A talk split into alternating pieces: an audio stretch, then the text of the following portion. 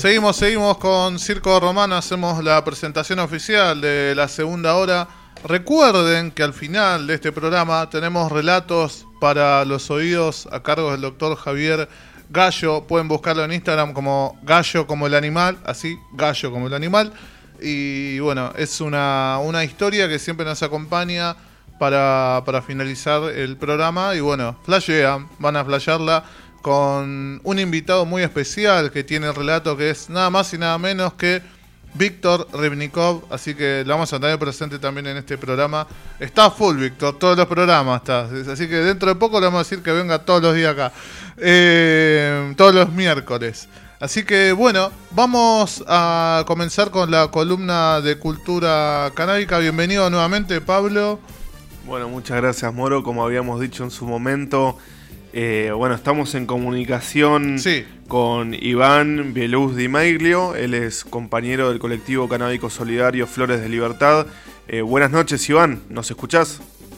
Los escucho, buenas noches, ¿cómo va? Bien, bien, ¿vos cómo estás? Bien, bien, acá, disfrutando de la lluvia. Está muy bien, sí, este, este día da para quedarse eh, guardadito y bueno, ¿quién dice no para aprender la radio y, y que nos haga de compañía?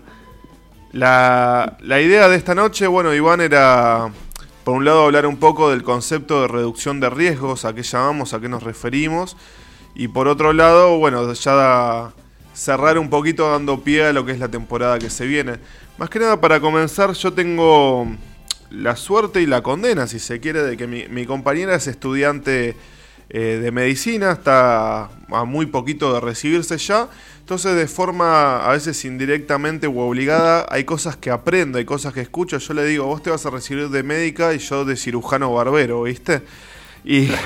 Y, yo le preguntaba eh, esta cosa que seguramente hemos visto todos en algún momento, en algún recital, eh, tal vez en la cancha o en alguna fiesta que muchas veces vemos como alguien que ha consumido cannabis y le baja le baja la presión, ¿cierto? Yo le preguntaba a mi compañera a qué se debe esto. Si yo entendía que, eh, digamos, el, THC me levanta las palpitaciones, yo digo, me la tendría que subir eh, más que bajar. Ella, bueno, me explicaba que lo que pasa es que, bueno, muchas veces eh, al consumir cannabis, y también tiene mucho que ver, en mi opinión personal, con no estar tranquilo o no hacer las cosas con miedo, con desconfianza, eh, pero bueno, puntualmente hablando científicamente, si se quiere que el THC eh, levanta la frecuencia cardíaca, levanta lo que son las palpitaciones, entonces eh, para bombear más sangre, si se quiere, el cuerpo busca estabilizarse y lo que se hace es una dilatación de los vasos sanguíneos, por ejemplo, digamos de las arterias, y justamente por esta dilatación es que baja la presión del flujo y bueno, ahí viene el desmayo ella me contaba, viste, que, puede ser, bueno, o, o porque no se comió bien y es eh, un caso de hipoglucemia, o a veces vos pudiste haber comido, pero bueno, esto sucede igual, ¿no? Sería un caso de hipotensión. Em, me imagino que alguna vez lo has visto, no sé si te pasó a vos, a mí un recital del Piti en el Boys casi me pasa una vez que, bueno, me ganó la persona que tenía al lado. Eh, pero bueno, ¿qué, ¿qué, aconsejás? ¿Qué crees en tu opinión o en tu experiencia que, es lo, mejor hacer con una persona que de repente pasa por un episodio así? Eh, bueno, primero que nada, permitime hacer una aclaración. sí, eh, claro. Con respecto a, lo que eh, están estudiando los, los futuros médicos, incluso dentro del colectivo tenemos varios estudiantes o médicos ya recibidos, ellos en, la materia de toxicología, que es la que estudia el cannabis, en el cuerpo humano, digamos, la acción del cannabis en el cuerpo humano, fíjate en qué materia la estudian ya primero, ¿no? Eh, estudian eh, usualmente, por, por ejemplo en la UBA, eh, se basan en estudios que se hicieron en la época del 40, ¿sí? Ni hablar. pero obviamente tienen ediciones más actuales, pero basadas en, en libros y estudios de esa época, ¿sí? O sea, eh, pleno prohibicionismo, ¿no? O sea, no, no hay una actualización, si se quiere, eh, y eso teniendo en cuenta que los más grandes avances en los estudios del cannabis eh, y su comportamiento en el cuerpo humano se hicieron en la última década, ¿sí? O sea, hace 10, 15 años a lo sumo, ¿sí? Es más, es muy contemporáneo el estudio del cannabis. Reciente, eh, bastante reciente, digamos. Hasta hace poco era, de, era de la planta, claro, era de las plantas menos estudiadas. En primero eso. En segundo, es verdad lo que dice, lo que está compartido tu compañera, ¿sí? El tema de la frecuencia cardíaca. Eh, pero también eso está sujeto a, a varios ítems, ¿sí? Primero, tiene que estar, tiene que haber cierta predisposición, como por ejemplo no haber comido ciertas cosas. Y segundo, en el caso de que se haya comido, a mí también me ha dado pálida, eh, es algo que nos pasa al noventa y pico por ciento de los canábicos, ¿sí? Em, también hay una cuestión eh, psicológica, si se quiere, ¿sí? Que eso a veces juega y juega mucho, ¿sí? Eh, primero, tener en cuenta el cuerpo humano tiene algo, un sistema receptor de cannabinoides, ¿sí? que está diseñado para recibir un, un cannabinoide que nosotros producimos, pero está diseñado para recibirlo en un momento específico, en un lugar específico y en porciones específicas. Y cuando nosotros consumimos cannabis, lo consumimos y estimulamos todos los receptores, no es nada específico, y ahí es donde entra el en juego eh, acciones, si se quiere, y reacciones en el cuerpo humano que la psiquis malinterpreta, por así decirlo. Y así puede enviar señales neuronales eh, para elevar la presión arterial, si se quiere, ¿sí? cuando no es necesaria, provocando, si se quiere, una, un desmayo. ¿sí? Primero a tener en cuenta, no importa cuál sea el motivo, el cannabis no te va a matar, no te va a causar ningún daño. Lo peor que te puede pasar es que te desmayes, que incluso sería algo bueno, o sea, tu, cuerpo tu cuerpo se está regulando, como bien te, comentó tu compañera. Y, y, nada, lo mejor que podés hacer en ese momento es dejar que pase, ¿sí? librarte a que pase ¿sí? en el momento, digamos, ¿no? Siempre con los cuidados pertinentes. Perdón, no, no exagerar las cosas, digamos, como vos decías, entender que, bueno, muchas veces, si no siempre, la mente rige sobre el cuerpo. Eh, a, eso iba con el tema de, digamos, hacer las cosas con respeto, no tener miedo, ¿no? Eh, pero bueno, nada, entender como vos dijiste, que son reacciones, digamos, naturales y mm, el concepto que recalcás que no, no, hay dosis letal, si se quiere, ¿no? Exactamente. A esto también se lo estudia en medicina. El, el cannabis, por ejemplo, el cuerpo humano no, tiene receptores eh, endocannabinoides en, en, la zona donde eh, eh, se maniobran, si se quieren, las funciones vitales. O sea, no afecta funciones vitales, ¿sí? el cannabis. No hay receptores donde, donde se manejan las funciones vitales en el cuerpo humano. O sea que nunca va a afectar tus funciones que te mantienen vivo. Claro, nadie se va a olvidar de respirar eh, o, no te va a dejar de latir el corazón, ni te va a dejar de funcionar el hígado, ni los riñones. Es, el miedo que suele, el primer miedo que suele haber es me, este, necesito concentrarme en respirar porque si no me olvido y me muero.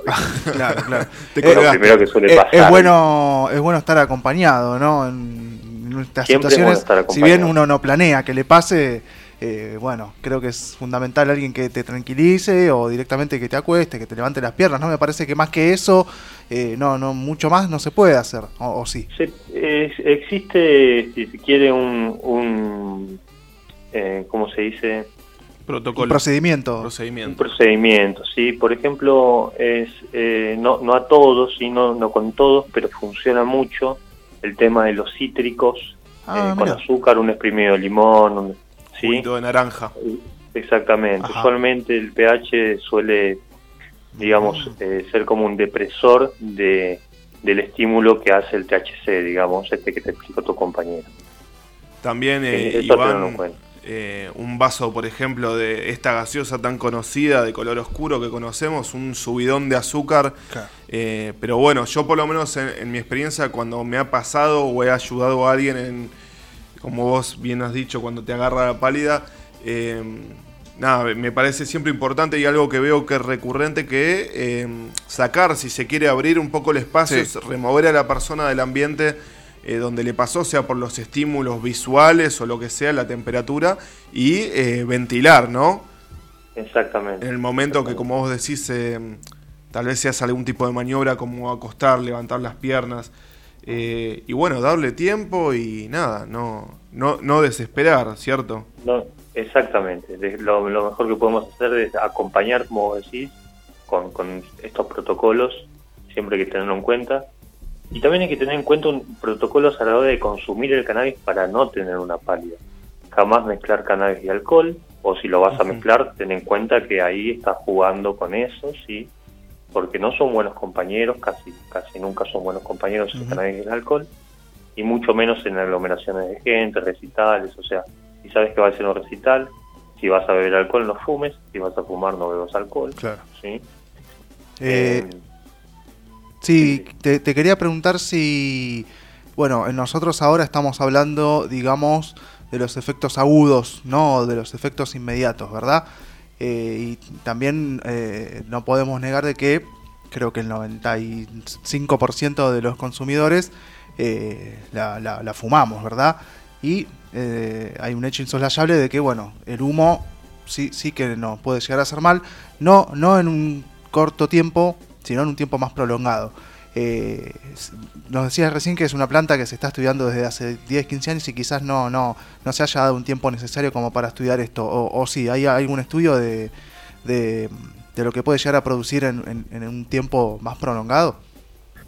Sí, sí, de hecho hay varios estudios, incluso hay estudios que fueron muy criticados porque se empezaron con, con bebés y se siguieron estudiando eh, al, al a los sujetos de estudio durante mucho tiempo también, pero pero fueron, al menos fueron útiles. ¿sí? Con respecto a lo que me decís del humo, eh, ahí lo que entra en juego en realidad son los gases de la combustión. Exactamente eso.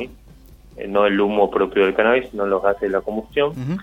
Y, o sea, en, el caso de consumirlo fumado, ¿sí? combustionándolo, eh, los, los digamos, peligros a largo plazo suelen estar ligados a problemas eh, respiratorios, ¿sí? Eh, no problemas con, con el cannabis o el THC No, no, claro.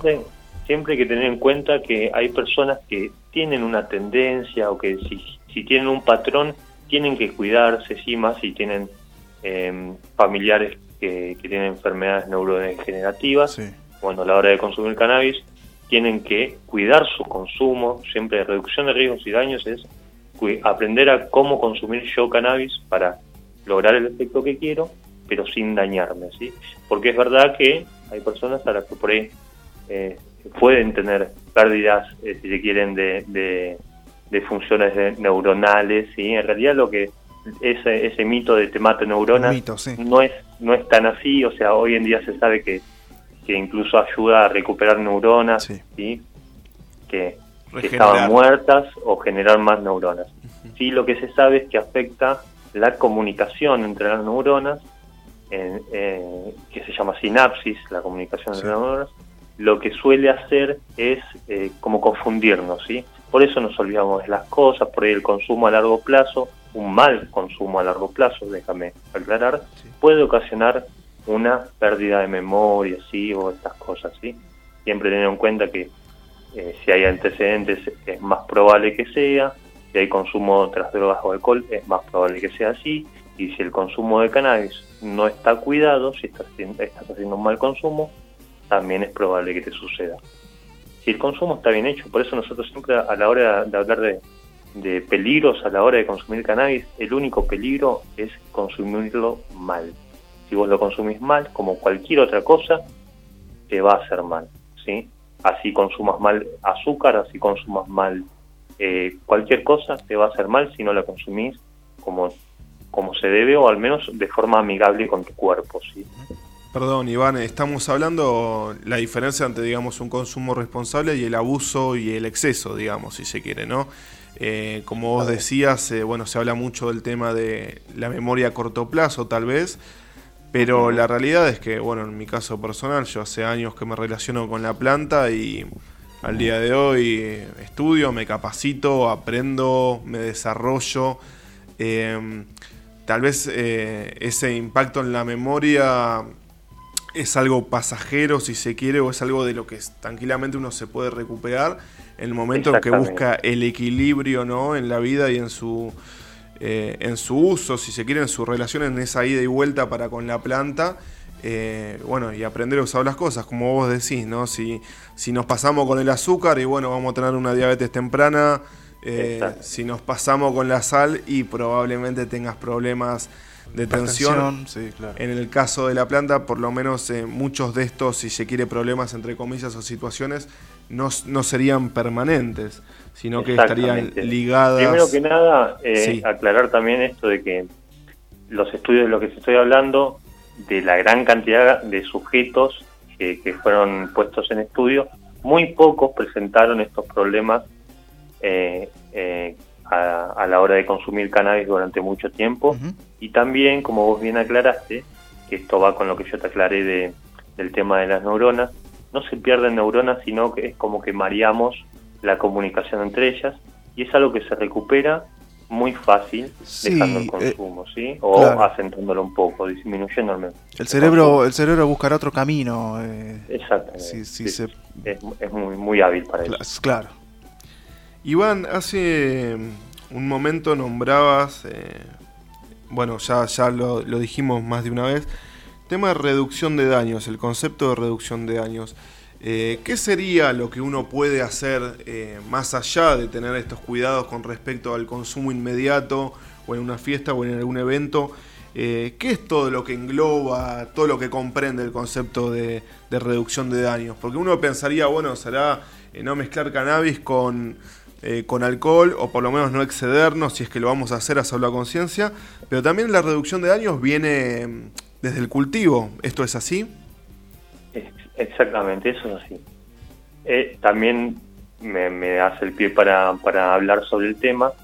Eh, un buen cultivo, sí, la, reducción de riesgos y daños empieza en el cultivo, como vos bien decís. Porque si nosotros cuidamos el cultivo, si hacemos un cultivo orgánico, eh, y te lo digo porque estudié, soy operador HPLC, que justamente es, el, estudio que se hace para hacer los compuestos activos que hay, en este caso en el cogollo, digamos, para conocer qué nivel de THC tiene, pero también qué nivel de otras toxinas o metales pesados. ¿Me, ¿Me podés repetir esta? ¿Qué, cómo, ¿En qué te, te especializaste? Eh, es operador de HPLC, sería cromatografía. Ah, Cromatografías líquidas, gaseosas, o sea, eh, cualquier tipo de estudio para conocer compuestos químicos orgánicos o inorgánicos de un compuesto. O sea, eh, el fraccionamiento vos, tomás, una muestra en este caso y la, analizás, me imagino, en un cromatógrafo, un aparato, ¿verdad? Exactamente, hay ah, distintas clases y cada uno da perfiles distintos, digamos, ¿sí? Bien. ¿Y qué, encontraste cuando analizaste? ¿Qué, qué, analizás particularmente?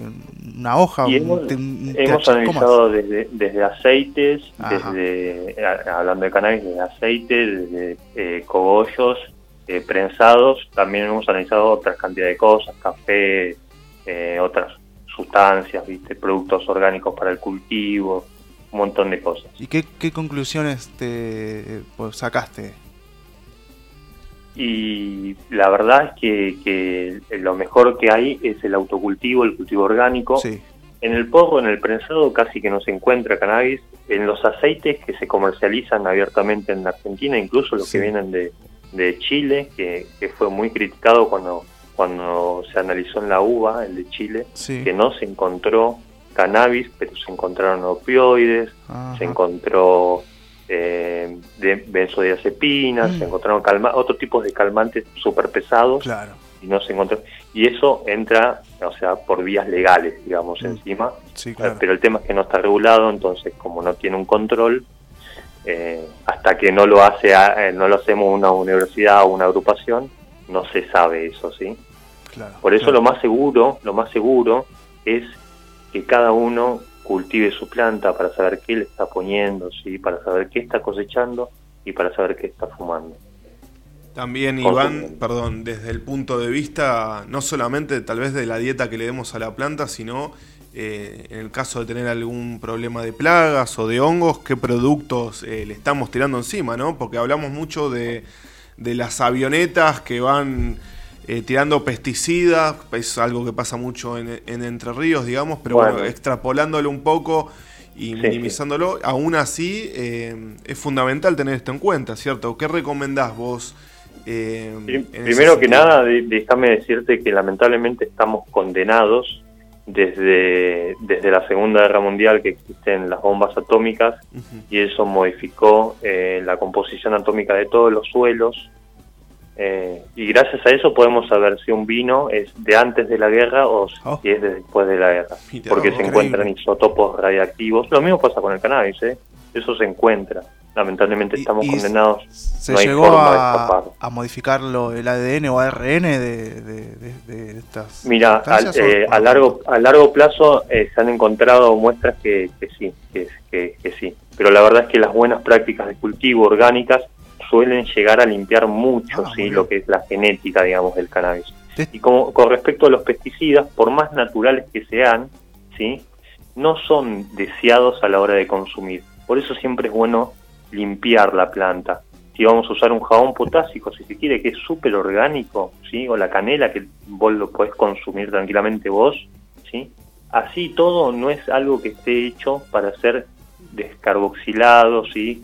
consumido quemado ¿sí? en un ah, poco. ¿sí? Entonces, si vos usas jabón potásico, lo mejor que puedes hacer después es limpiar la planta con un algodón, con un, con un algodón humedecido con una parte de agua y una parte de alcohol, si ayudamos a la evaporación, ¿sí? Lo mismo con las raíces, por eso se hace el lavado de raíces, ¿sí?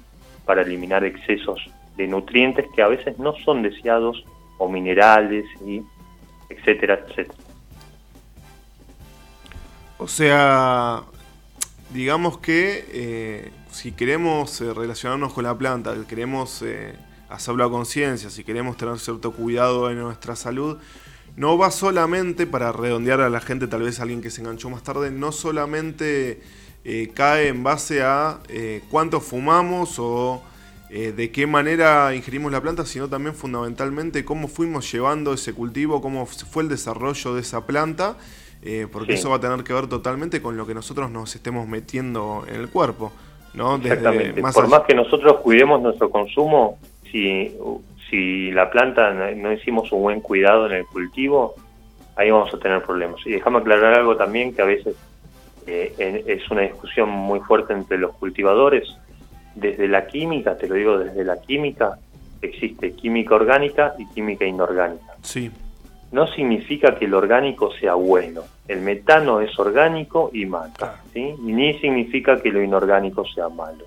Por eso hay que conocer, saber y también comprender cómo está diseñado el cannabis. El cannabis está diseñado para, eh, digamos, eh, funcionar y metabolizar ciertas cosas. El cannabis no está diseñado para que venga un ser humano y de golpe le rocíe jabón potásico.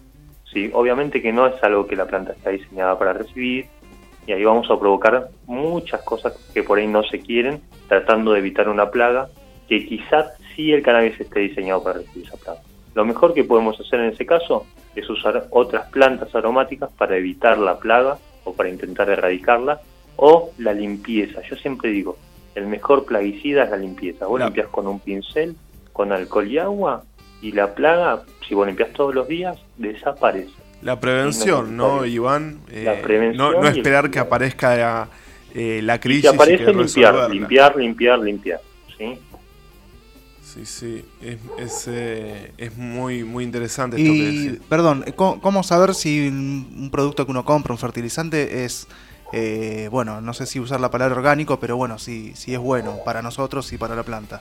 Ahí va, me encantó, me encantó el cuidado que tuviste con el tema de orgánico, porque a veces, viste, como te digo, lo orgánico a veces no es bueno. Claro, claro.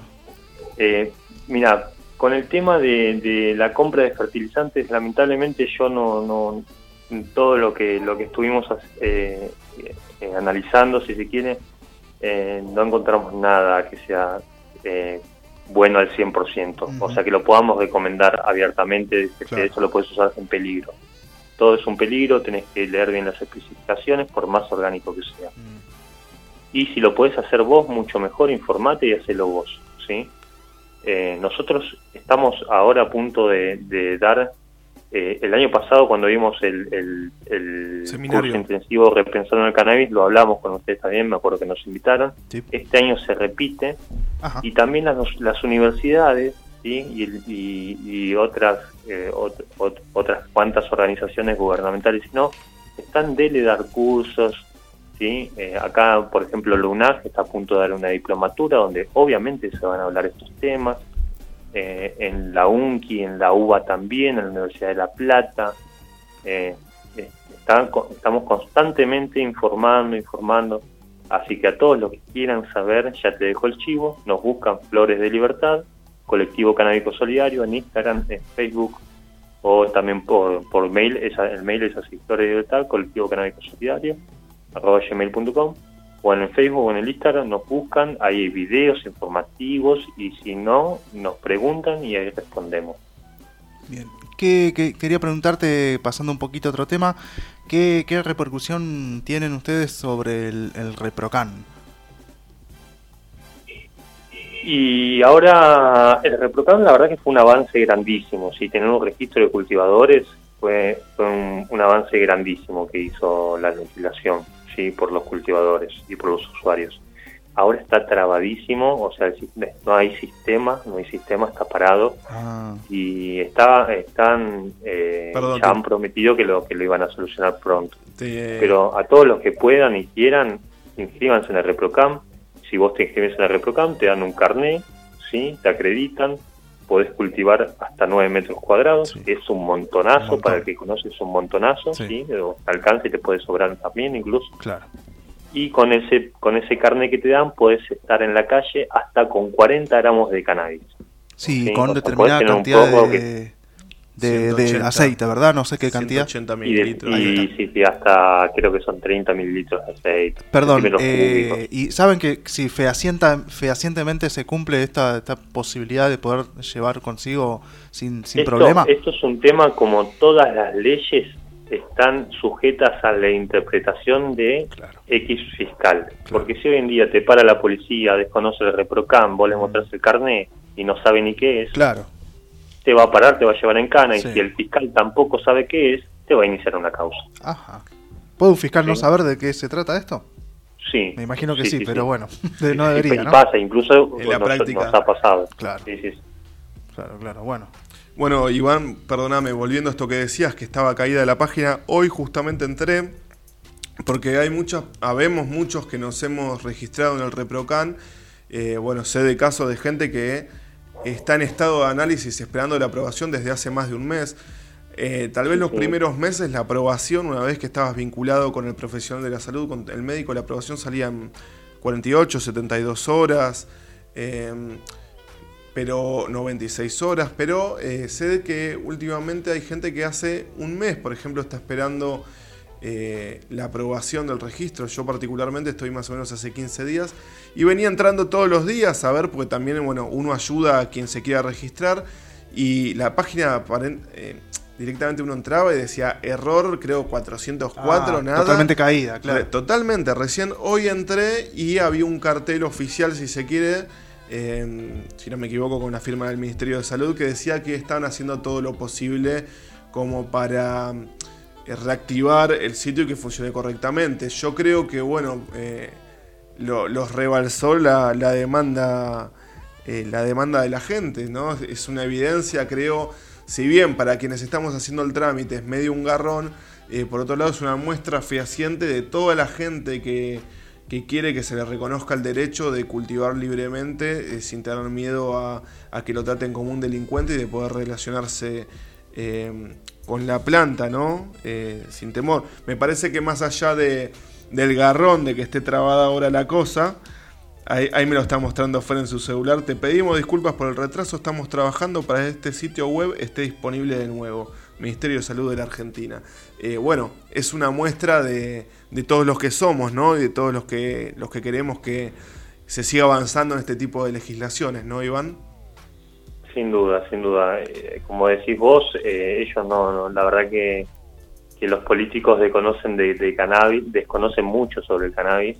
De hecho, se están informando e incluso nos hacen parte de las organizaciones canábicas también para poder legislar y manejar estas cosas. Y, bueno, los rebalsó, obviamente que los rebalsó. Y déjame decirte que es la segunda vez que se presenta la ReproCan. El registro ya se había presentado con la ley medicinal del 2017 y no se pudo ni siquiera lanzar, ¿sí? No se pudo ni lanzar. Y así todo que se reformó, se lanzó y fíjate que lo recontra colapsamos, ¿viste? Así que como vos dijiste, esto evidencia mucho la necesidad que tenemos de una legislación, una regulación pronta del cannabis para todos sus usos. Sí, tal vez desde el ministerio tengan que poner un poco más gente eh, a laburar como para reforzar la estructura. Ya que estamos hablando del contexto, hay algo que no quiero que se me escape, de preguntarte, mejor dicho, pues sí se me escapó a mí en lo personal. Viste que se venía tratando en el Congreso de la Nación, ya se aprobó en el Senado lo que es el proyecto de ley de cáñamo industrial y de cannabis medicinal industrial, si se quiere. Eh, que venía del Ejecutivo, del Ministerio de Productividad, del ministro Culfas. Eh, ¿Tenés alguna novedad si esto ya se trató en la Cámara Baja, que era lo que faltaba para la aprobación? Eh, yo tenía entendido que tal vez en el transcurso de agosto se iba a seguir avanzando con este tema. ¿Sabes si pasó algo más? Mira, avanzar se avanzó, se sigue avanzando. Vos ten en cuenta que no es eh, Desde que esperar a que se trate, sino que pasan comisiones, exactamente. Ahí va sí sigue avanzando, se sigue avanzando y se sigue avanzando, incluso las agrupaciones nos, nos piden nuestros aportes constantemente porque están regulando en materia desconocida para ellos, sí. Eh, pero sí, se sigue avanzando, se cree que lo más probable es que sea después de las elecciones, sí. Van a aprovechar el, clima electoral seguramente. Eh, pero bueno, eso ya es una especulación propia, ¿sí? Pero avanzar se está avanzando y estamos todos atentos, esperando eh, para ver qué, qué es lo que, lo, que, lo que sale, digamos. Esperemos que salga como se mandó, que no modifiquen, o que modifiquen para bien y que, y que salga lo antes posible, obviamente. Bueno, me, me da tranquilidad esto que me decís porque dije, a ver, está bien que uno tal vez eh, por momentos no mira tanto las noticias, depende de la vida diaria de cada uno, pero digo, loco, puede ser que se me haya pasado eh, tanto, digo. Eh, me da tranquilidad esto que decís de que, bueno, por lo menos ustedes que desde la organización, desde el colectivo, están más en contacto, que han podido ganar así como otras organizaciones canábicas este punto en el cual son respaldos, son eh, un recurso de consulta para la gente que tiene que legislar. Eh, bueno, nada, me da tranquilidad que sepas que, que se Y mira, te doy, un dato más para dejarte más tranquilo todavía. La presión para la, la, pronta legislación de, eh, a nivel nacional la están dando las provincias. En el litoral, las provincias del litoral ya hicieron un acuerdo con los laboratorios del litoral donde ya en estos días se está por homologar, o sea, está por salir en el boletín oficial, el acuerdo para poder producir y vender cannabis ¿sí? en las provincias del litoral. Ni que hablar de Jujuy, ni que hablar de San Luis, ni que hablar en el sur de Santa Cruz o de Chubut. ¿sí? Eh, así que eh, lo van a tener que hacer, lo van a tener que hacer. Sí, sí, o sea, hay toda una estructura que se está armando. En el programa pasado habíamos hablado de un eh, de un acuerdo, si mal no recuerdo, entre Catamarca y La Rioja, que se estaba haciendo también de, de La Rioja también, de cultivo de investigación en conjunto. Eh, volviendo un poco, que no quería dejar de, de consultarte, hablar con vos, a ver qué consejos les das a nuestros escuchas con respecto. Eh, sabemos que se viene la primavera, claro está, y para los que tal vez son un poco más ajenos al, al cultivo, eh, la primavera es la temporada más fuerte, si se quiere, de cultivo exterior, la temporada de primavera y verano. Eh, en cuanto a lo que es eh, la planificación del cultivo, digamos, ¿qué, consejos tenés para quienes nos escuchen, estén interesados, que estén viendo de cómo arrancar? porque bueno, a ver, la experiencia te da esa posibilidad de, ayudar a, evitar que los demás se comen los palazos que uno ya se ha comido, ¿no? Eh, ¿Qué consideras que es importante eh, no olvidarnos con respecto a la planificación? Bueno, primero que nada, eh, tengan en cuenta para los que no eh, tienen mucha experiencia con el cannabis, el cannabis en verano sí puede llegar a crecer hasta un metro por mes. Primavera-verano, estamos hablando primavera-verano y eh, tengan en cuenta también que la flora del cannabis eh, suele tardar entre 90 y 120 días.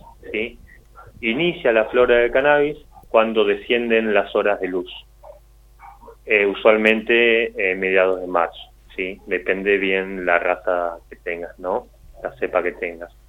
Pero más o menos para el mediados de marzo va a empezar a florar. Si vos eh, germinás ahora, tenemos septiembre, octubre, noviembre, diciembre, enero, febrero, marzo, ¿sí? Siete metros. Nos quedan siete meses de vegetativo, ¿sí? Hasta que la planta flore. Estamos hablando no de siete metros, porque todavía no tenemos el clima veraniego, ah, pero a partir de noviembre sí son cuatro, la planta va a tener cuatro metros, cuatro metros y pico si germinas ahora. Sí, tal vez, perdón Iván, tal vez eh, las plantas se empiecen a sexar a finales de febrero porque por el cambio de temporada no cambian las horas de luz, lo perciban algunas más, otras menos, pero por más que te empiece a florar temprano la planta, eh, está el proceso del estiramiento, el proceso del estrecho, ¿no? Que en las primeras semanas de flora, aún así vos decís, bueno, terminé el mes que tengo las prefloras, no, minga. en las primeras semanas de flora se te va a estirar y te puede eh, hasta duplicar el tamaño, ¿cierto? Exactamente. Ahí en Facebook hace hace mucho, creo que casi dos años, o sea, si, lo buscan lo van, van a tener que buscar entre los videos más viejos, digamos. Hemos dado una, una, unas clases de alometría de cannabis, ¿sí? justamente son mediciones, ¿sí? tener en cuenta cuánto, si, si, ya mide esto eh, con el vegetativo, cuánto más va a medir con la flora, ¿sí? Si me mide esto para arriba, cuánto me mide para abajo, para los que cultivan en maceta, ¿sí? Eh, que son las reglas alométricas, son unidades de medida con relaciones a las extremidades, digamos, de la planta.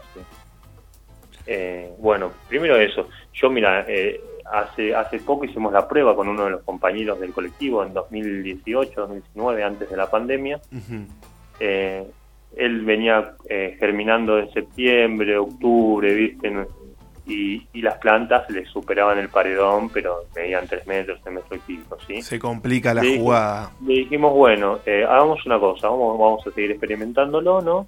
Con la determinada cepa que estaba usando y en el determinado terreno que estaba usando con la calidad de sol y sombra que estaba recibiendo la planta año tras año, ¿no? O sea, en el mismo espacio de cultivo con la misma genética. Manteniendo las variables. a fines de diciembre. A fines de diciembre germina. Así todo la planta superó el paredón. Mm. lo volvimos a hacer. Eh, a fines de enero germina. La planta terminó con dos metros de altura. ¿sí? ahí tenés una, una medida para, para los que cultivan y no andan tocando ni haciendo técnicas para, para, para mantener la altura de la planta o podas o atados. Bueno, es clave esto que decís Iván. Yo recuerdo, tengo un, amigo eh, que, bueno, le han pasado estas experiencias, ¿no? Muchas veces a los cultivadores, de tanto esperar la temporada, los que no tienen posibilidad o que no usan la temporada otoño-invierno para cultivar, y hacen vida de granjero esperando para girar los 365 días al sol eh, con su cosecha, esperan con ansias la primavera y muchas veces, bueno, de tanto comer ansias salimos muy temprano y nos pasa esto, ¿no? Que se nos van los monstruos y después se nos parten con las tormentas, a más tamaño hay que estar atando, eh, como has dicho, dándole forma, dándole sostén. Eh, y tenía un amigo que puntualmente se cansó de todo esto y se dio cuenta que germinando en diciembre Está bien, terminaba cosechando después de todo el ciclo del estado vegetativo, el ciclo de floración, terminaba cosechando mucho más entrado en el año, em, si mal no recuerdo, para mayo, junio, eh, pero se daba cuenta que tenía plantas en vez de 4 o 5 metros, tenía unas plantas de tal vez 2 metros y medio, eh, tal vez de un tercio del volumen, digamos, que ocupaban en el espacio, lo cual las hacía mucho más eh, manejables, mucho más trabajables, vamos a decir. Voy a usar esa palabra trabajable. ¿Por qué? Porque, bueno, te pueden ir pasando cosas, ¿no? Hay que hacer la prevención de plagas. Bueno, vos dijiste, lo mejor es la observación, la limpieza. Mientras más grande sea la planta, más se nos complica todo esto. Y si se nos llega a instalar una plaga, estamos complicados, porque hay que poder cubrir y cada dos, tres días estar eh, aplicando insecticidas por más ecológicos que sean. Bueno, mientras más ecológicos, más seguido deben ser en plantas de que ocupan eh, no sé cuántos metros cuadrados. Inabarcable, claro, claro. Y imagínate también, disculpa que, iba a interrumpir, justo me, me hice el pie con eso. eh, si yo, a veces también me gusta aclararlo esto, eh, yo prefiero mil veces tener 10 plantas chicas que una planta gigante. Porque la planta gigante, como decís, me ataca una plaga y perdí toda mi cosecha. Si tengo 10 plantas chicas y a una me la ataca la plaga, o a dos, tengo el resto ah, ahí, claro. ¿sí? Siempre es mejor para eh, por, el, por el hongo, por la plaga, por si la tormenta me la mata, por si sí. Siempre es para mí, sí. Y también otra cosa, para los que no son tan nuevos en el mundo del cannabis, traten de hacer eh, el cultivo asistido, ¿sí? El cultivo asistido. Con un cultivo asistido prácticamente puedes estar cosechando todo el año. ¿Cómo es? Lo único que, lo único que necesitas es un cuarto, ¿sí? Con, eh, con iluminación, ¿sí? Que pueden ser las lámparas LED que compramos de 15 watts, vas a necesitar unas cuantas igual, ¿no? Pero pueden ser esas, tranquilamente. Yo lo que hago, por ejemplo, en el verano uso el cuarto para sextar y florar las plantas, ¿sí? O sea, les acorto las horas de luz metiendo las plantas en, en, ese cuarto. Por ejemplo, las meto tipo 3 de la tarde, ¿sí? Por ejemplo, a esta altura del año ya, ya todavía no, pero ponerle en diciembre ya a las 3 de la tarde ya la planta la, meto en el, en, el, en el armario que tengo. ¿Con luz o sin luz? 9 de la noche cuando ya está oscuro la saco para que continúe su oscuridad afuera. Perdón, la, la, pones sin, luz, ¿verdad? En el armario. Sin luz. Le, acortás la cantidad de horas de luz, claro. Exactamente. Y en, en, el invierno uso ese mismo cuarto para claro, darle las horas de luz que me faltan para que siga vegetando. O sea, perdón, una combinación, digamos, de cultivo exterior. Obviamente estamos hablando de plantas que están en macetas y que son manipulables, siempre con cuidado, con cariño, con amor. Eh, pero una complementación de cultivo exterior y cultivo eh, interior, tanto para prolongar las horas de luz, tal vez si queremos eh, potenciar un crecimiento, un desarrollo vegetativo en meses de en temporadas de menos eh, horas de luz, o tanto como para eh, tal vez alargar la noche y comenzar una flora mucho más temprana de la que tendría la planta si la dejamos afuera, ¿no? Eh, Exactamente, eso, se llama cultivo asistido. En el caso de, de, en el verano lo que estás haciendo es flora asistida y en el invierno lo que haríamos es deje asistido. Bien, quería preguntarte sobre la germinación. Estuve leyendo en estos días eh, bueno, uno tradicionalmente hace el método ¿no? de la servilleta, el plato volador, y leí un post eh, sobre que no es tan aconsejable y que lo mejor es eh, germinar directamente en, el sustrato. también me han comentado que, eso acarrea el peligro de que se te escape la semilla para abajo. ¿Qué, qué, qué recomendás vos para la germinación? Que es algo que vamos a empezar a hacer en estos meses. Bueno, primero que nada hay que tener en cuenta eh, que nosotros, eh, de hecho nosotros damos talleres todo el tiempo y nos encontramos con estas preguntas todo el tiempo, ¿sí? Mi mejor, mi mejor respuesta ante esto es que vos no intentes adaptar el método de cultivo a tu espacio de cultivo, sino y adaptar, eh, claro, eso mismo, perdón, no intentes adaptar tu espacio de cultivo al método de cultivo. O sea, si vos querés terminar en un ovni, en el método OVNI vas a necesitar una temperatura eh, eh, eh, estable, una temperatura ambiente. Claro, una temperatura exacta, digamos, ¿sí? Una humedad exacta, una cantidad de radiación de luz exacta, ¿sí? O nada, ¿sí?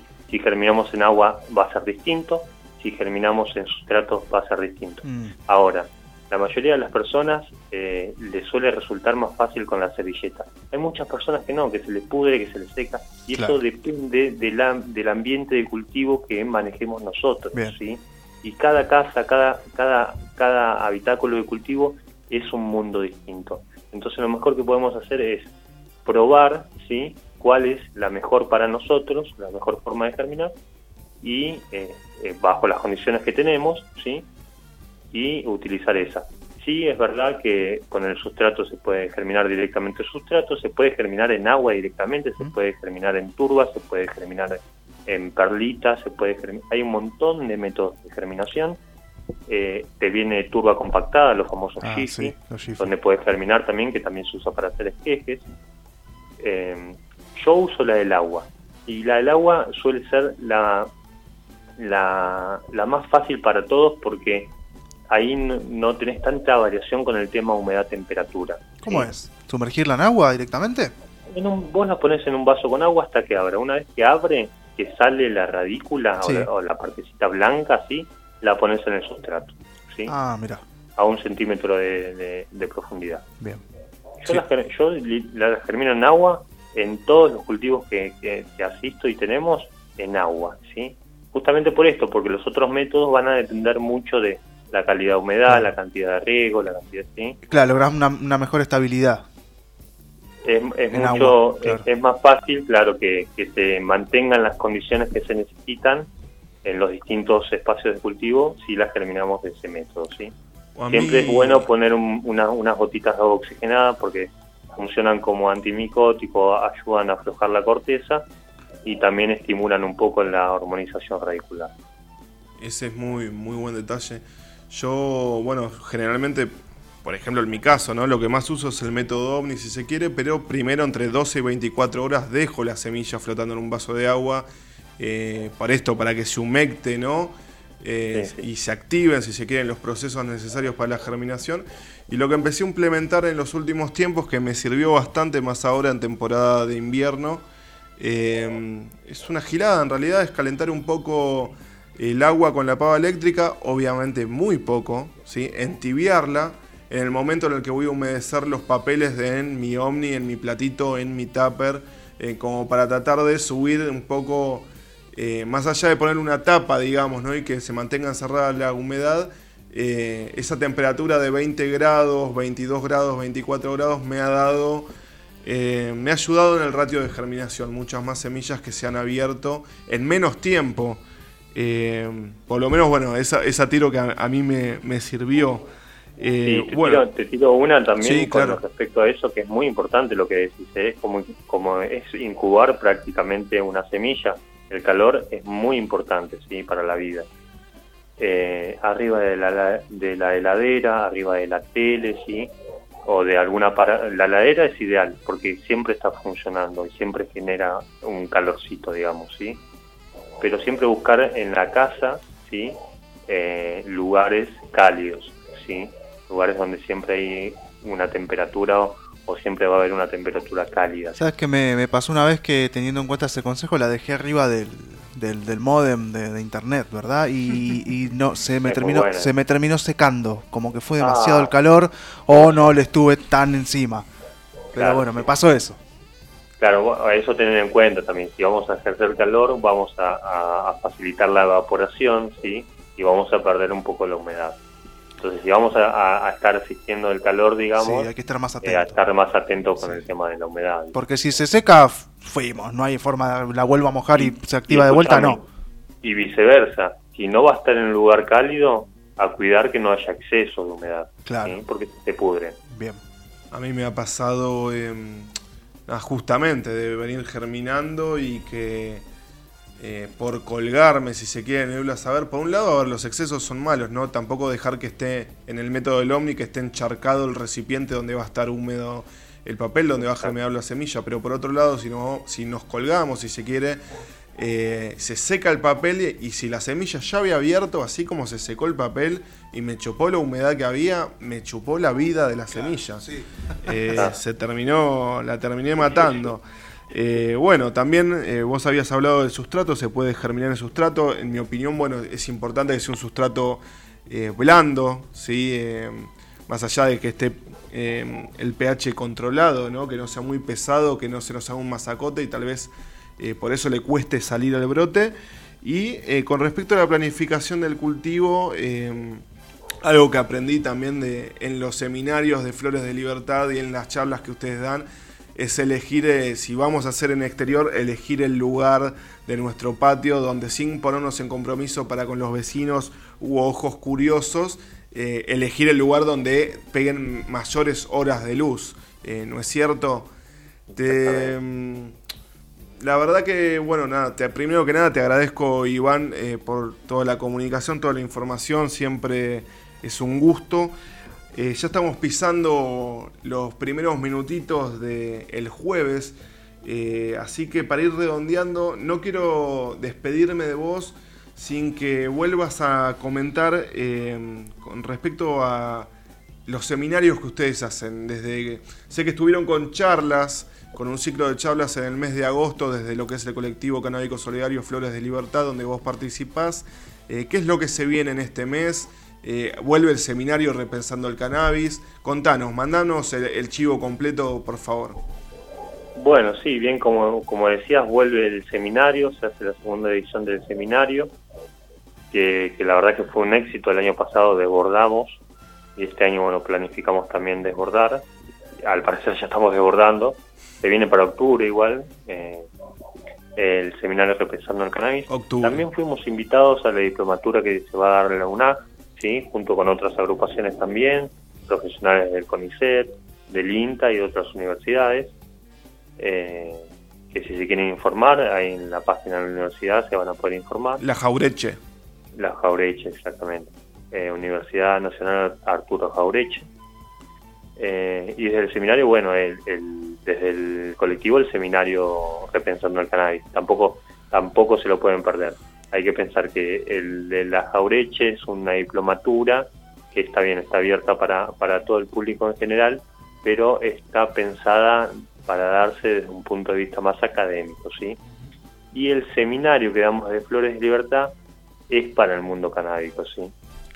Sí, Así que ahí para que tengan en cuenta uno y el otro. Accesible para todos, pero aparte súper importante para tal vez los que, no solamente los que están empezando, sino los que hace tiempo que vienen, eh, pero bueno, venimos arrastrando ciertas dudas. Eh, por último, este seminario está definido, eh, cuánto, qué duración va a tener, cuántas exposiciones van a haber, la temática, algo más que nos quieras comentar, que nos quieras contar. Sí, mira, eh, del seminario tenemos eh, casi todo definido en realidad tenemos el seminario. Eh, se va a hablar de cultivo, se va a hablar de cáñamo, se va a hablar sobre avances en ciencias canábicas, ¿sí? avances en lo que se, los, los últimos avances en cultivo también, en genéticas. el año pasado también se habló mucho de esto, pero este año también hay muchos avances más y sobre todo legislativos, más allá de los científicos, si se quiere, ¿sí? Eh, eh, sobre cooperativismo canábico, sí, muy interesante también. Cultivo, como vos dijiste, cultivo inicial, cultivo avanzado, cultivo súper avanzado. También se va a hablar de química, van a estar los médicos hablando de medicina canábica, eh, cannabis para uso veterinario y todo tipo de uso de cannabis, o sea, en ampollas, en aceites, en ungüentos, en también clases de preparados, de resina, es súper completo, súper completo, ya pueden ir a, a, chusmear ahí que estamos subiendo cada tanto algunos, algunos avances para que la gente se, se vaya cebando. Bueno, entonces en el mes de octubre no solamente en la rural y en la Expo Cannabis va a estar la información, van a estar los médicos, van a haber ah, espacios de consulta te interrumpo, eh, en el medio del seminario está la Expo Cannabis y vamos a estar transmitiendo en vivo de la Expo Cannabis para los que no pueden ir. Perfecto. El seminario va a estar transmitiendo eh, la Expo Cannabis también.